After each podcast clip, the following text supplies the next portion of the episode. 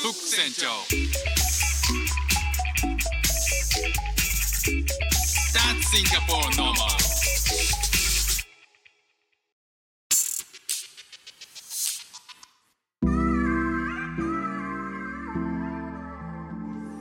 うも副船長です。シンガポールで4歳と5歳の息子の子育てをしている主婦です。このチャンネルは子育ての話や英語学習の話海外生活で面白いと感じた日本との文化や価値観の違いそこから改めて感じた日本のすごいところなんかをお話ししております。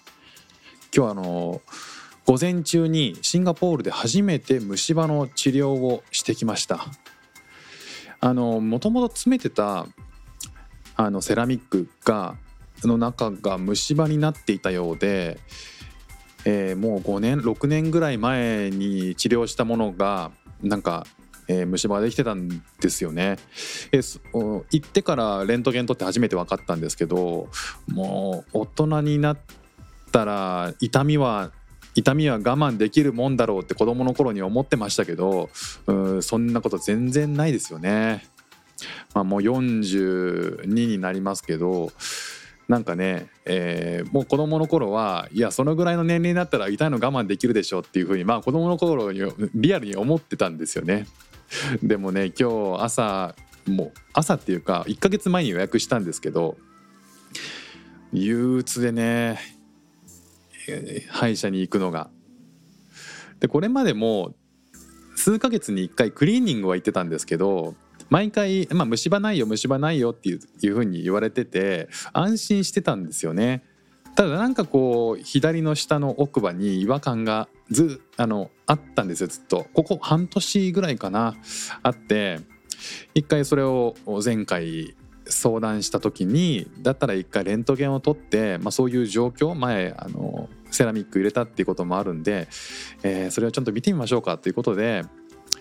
今日行ってきたんですよね。まあ1ヶ月前に予約してはその日が来るの嫌だなっていうふうに思って1週間前ぐらいからもうほんと嫌だな嫌だな嫌だなってね長川順次張りに嫌だなが、えー脳内リピートされてたんですけどまあ言ったらすごくもともといい先生なんであの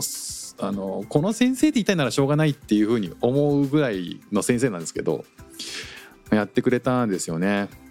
そしたらなんか思ってたよりも全然痛くなくて「本当神です」っていう「あなた神ですか?」っていう風に言いたくなるぐらい、えー、綺麗に虫歯を治療してくれましたなんかあのこれからもなんか行かなきゃいけないんですけど、えーまずは一段階大きなものをクリアしてよかったなという風に思っていますさあ、えー今日はですね、えーバイアスについてお話ししたいと思うんですけど同じ情報を頭にインプットしてても脳内で頭の中で処理するフィルターっていうのは人それぞれなんですよね。でそのフィルターを通すと通してアウトプットしたもの、まあ、つまりどうその情報を処理して解釈したかっていうのは変わってしまうっていうものなんですよね。でそれは育った環境や経験によって作られるんですけども、まあ、怖い、まあ、怖いっていうか逆に面白いのは無意識下でそれを処理しているっていうことなんですよね。思い込みとかそうそうというふうに決め込むっていうことこれを認知バイアスっていうらしいんですよ。えーこれ最近、あのーすごく興味があってこの言葉自体も最近知ったんですけど、まあこの部分がね、あのーもっともっと勉強したいなっていうふうに思ってというのも社会をこう離れてみたわけですよね。あの仕事辞めてシンガポールに来てで妻のあの海外移住に伴って仕事辞めてきたんで今は主婦やってるわけなんですけど、まあ、そうやって、えーゴリゴリやってた仕事の環境っていうのをふっと離れてみた時にあこれまで本当に世界狭い世界観とか価値観で生きてきたんだなっていうことを感じることがたくさんあるんですよ。まあ、逆に言うとそういうのをすごく見つけているっていう状況でだから、えー価値観考え方の違いっていうのを発信していて、えー皆さんが少しでもなんかうん1ミリでもなんか知っといてよかったなっていうふうに思えるような情報っていうのをこれからも発信したいっていうふうに思ってるんですけどその言ったら認知えーどういうフィルターを通しているのかそれって無意識であると。でそういうふうに情報をどう頭の中で処理していくかっていうそういったことを認知科学っていうふうに言ってそういう学問領域があるらしいんですよね。でここに最近すごく興味があって、えー最近あのじゃあゼロから勉強してみようかなっていうふうに思って、まあ、そこそこ高めのもう1冊4,000円とか5,000円する本なんですけどそれ2冊手始めに買ってみましたでそれ読んでみようかなというふうに思ってます。まあちょっと本題なんですけど、えーなぜ日本人はシビアに評価してしまうのか。もうできてるっていうのとまだできてないの間にある評価のバイアスについてこれをお話ししたいと思います、えー興味深い記事があったんですよね。でこれはアナリティクスっていう言ったら分析を仕事にしている大内則之さんによるちょっと前のコラムなんですよ。概要欄にリンク貼りますけれども、えーその方によると Amazon レビューで集まる評価を各国比較してみるとなんと日本だけ突出したある現象が起きるようなんですよね。それはポイントが日本だけ低いっていうことなんですよ。でこれは Amazon エコードットの商品レビューを元にしてるんですけど米国、まあ、アメリカイタリアイギリスオーストラリアカナダでは5が圧倒的に多いんですよね。で日本とフランスだけが平均で4位以下なんですって。でこれどういう理由があるのかこれ近しいことで言うと,、えー、とレストランのレビューとかそういうことも満足度調査の評価で日本が比較的他の国に比べて点数低くなる傾向っていうのはマーケティングの世界でもあるんですよね。でなぜじゃあ,、えーあどんどんな評価がつくのかじゃあそういう5点をつけてる人たちっていうのはどういう評価をしているかっていうと、えーアメリカ人の商品レビュー例えば音楽やラジオを聴くには不満があるがそれ以外の機能面ではバージョンが進むごとに確実に良くなっていると足りない点にバランスよく評価して言及している、えーバランスよく言及してるんですけど全体に改善しているから評価は5点ですというのがアメリカ人のまあ、えー言ったら5点をつける人の、え全体感ですよね。で一方で日本の場合は音質音声認識の改善コスパをいい感じに調整したモデルではあるが USB 給電じゃなくて残念ということで4になってるこれは日本だと欠点があるのでそこを改善すれば5にしてあげるよっていう姿勢なんですよね。で1点の差なんですけどこれが全く逆の評価姿勢になってるっていうのは面白いですよね。でこれを書いた人が言うにはあの日本っていうのは松竹梅の文化があって一番上の5っていうのはわざと選ばないっていう傾向があるなっていうふうに言ってるんですよね。そしてあの通信簿子供の頃に育ってきた通信簿でも5っていうのはかなり優秀な100点満点の評価での100点みたいな人なので、えー読んでも十分上位っていう感覚があるっていうふうに言ってたんですよ。まあまあそれ言われたら確かにそうだなっていうふうに思いますよね。僕も実際え5がついつくっていうのはもう相当自信がある科目だけでしたけどね。あとねあのレストランのレビューとかでも時々見かけるのは美味しいし接客も完璧っていうふうに評価して、えーそれでも4っていう評価がつくとかっていうそういうのは割とよく見られる光景なんですって。まあ、それ以上に常に改善点とか反省点を見つけて頑張りを求めるっていうのが日本の日本人の気質なんでしょうっていうふうな話をしてました。まあ確かに言われてみたらそうだなと思うし、えー一方で日本じゃない人たちが、えーそうではない5点をつけるっていう感覚っていうのの違いっていうのはすごい面白いなっていうふうに思いましたよね。であの子育てをしてる上でいろんな外国人さんと子育てについての話をする、まあ、子供についての話をすることもよくあるわけなんですけどそういった場面で外国人の子供の、えー自分のお子さんのことをこれこれが成長したとか自分の子がこれこれが成長したとかこれができるようになったとかこの才能があるっていうことをそんなに聞いてもいないのにあの褒めて、えー褒める言葉をたくさん言うんですよね。でうちの子はまだまだなんでとかっていうことをほとんど聞かないんですよ。まあ、実際問題僕の中でもこの日本人特有のバイアスっていうのは強く働いてると思うんですよね正直なところ。こういうふうにこう外国人が、えーめちゃくちゃ褒めるっていうことを、まあ、つまりいいところを見つけてそれを満点と評価するっていう海外マイン海外の人のマインドっていうのは、まあ、ぶっちゃけ真似したい。そんな風に、えー常日頃思ってます。ちなみにこの、えーブログを書いた著者の方はなんか、えー、と細部に対して手を抜かない姿勢っていうのが、えー日本の日本製品の品質を高めて海外からも高く評価されている。これはもちろん日本人が誇るべき文化なのだという意見ももちろんあるというふうに言ってますね。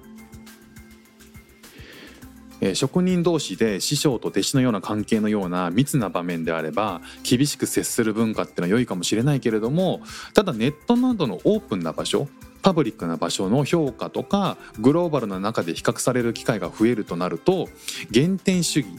この人原点主義っていうふうにまとめてるんですよね。原点主義の文化は悪影響が多くなるかもしれないなというふうに言ってますよね。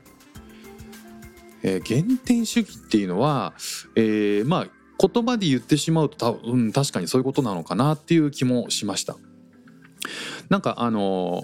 マーケティングの仕事をこっちでしてて、えーマーケティング海外のマーケティングに詳しいそのあの上司と話このこれについて話したんですよ。そうするとえ確かにマーケティングの世界ではリサーチの世界ではグローバルではあることらしいんですね。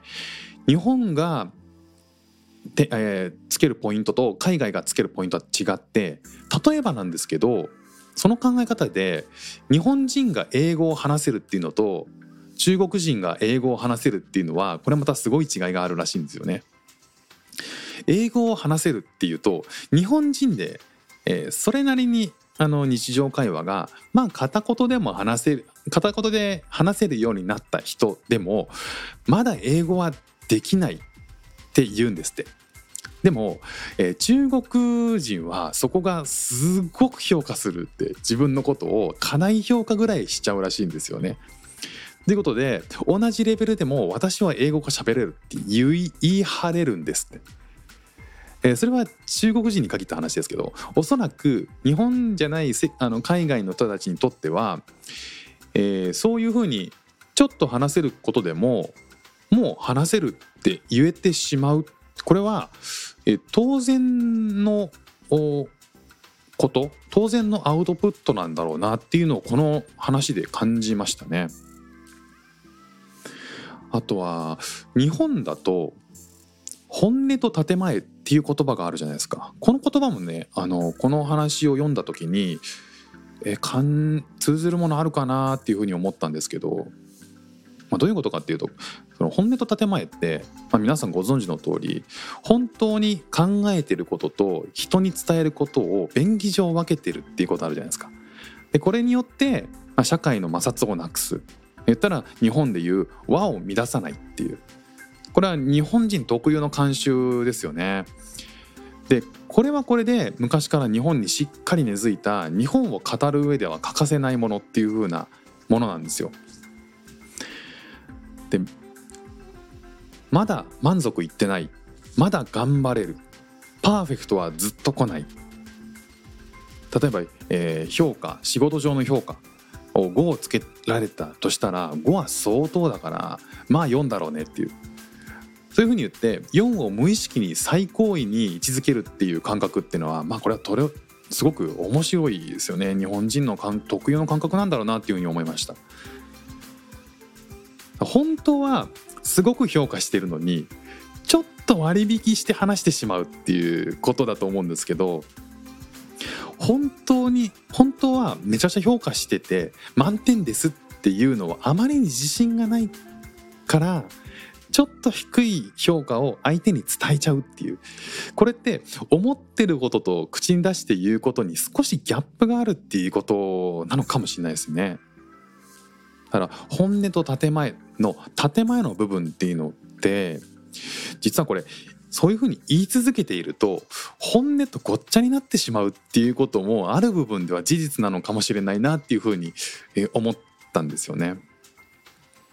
で会社とかでもちろん評価する立場の人がポイントをつけるっていうのはこれはまあ相対的な話だったりするので別なんですけど別だと思うんですけど、ね、特にマクロで比較するあの仕事とはそういうこととは別にマクロ視点で相対的視点で比較する必要がない事柄においては、まあ、自分のことしかり家族とか仲間とか改善ポイントはあるけど満点ですよっていうふうにやっぱ言ってあげたいなっていうふうに思いました。なんか言うようにしていきたいなっていうふうにこれからも思いますね。そうそういえばあのついこの前オンライン英会話でオーストラリア人で今新あの日本に住んでいるお日本の大分県に住んでいる外国人と話してたんですよ。で大体僕こういう質問するんですよね。どういう日本に住んでどういうカルチャーとか習慣が適応しにくかったか難しかったか実感としてどうだったみたいな話を聞くんですよ。でその人が言ってたのは本音と建前っていうふうに言ってたんですよね。日本語をまあまああの喋れる人だったんで本音と建前っていうふうに言ってました。あ確かにその話もあの思い出して自分の思ったことを素直に表現する外国人からすると日本で生活する中で、まあ、そこについてはかなりユニークに感じるポイントなんだだったんですよねきっとね。ということで、えー、今日はこのバイアス、えー、日本人特有のちょっとシビアに評価してしまう減点方式のバイアスについて、えー、お話ししました。まあ、自分で評価されたポイントっていうのが、えー、満点ではなかったとしても、まあ、4だったら満足だなっていうふうに、えー、思える部分も、えー、なんとなく体に染みてる部分ではあるんですけど、まあ、自分が評価して、えー、相対的に評価する必要のない部分に関しては是非5点を、えー、つけることを前提としてなんか見ていきたいなっていういいところを探していきたいなっていうふうに感じました。ということで今日も聞いていただきましてありがとうございました。フック船長でした。じゃあまたね。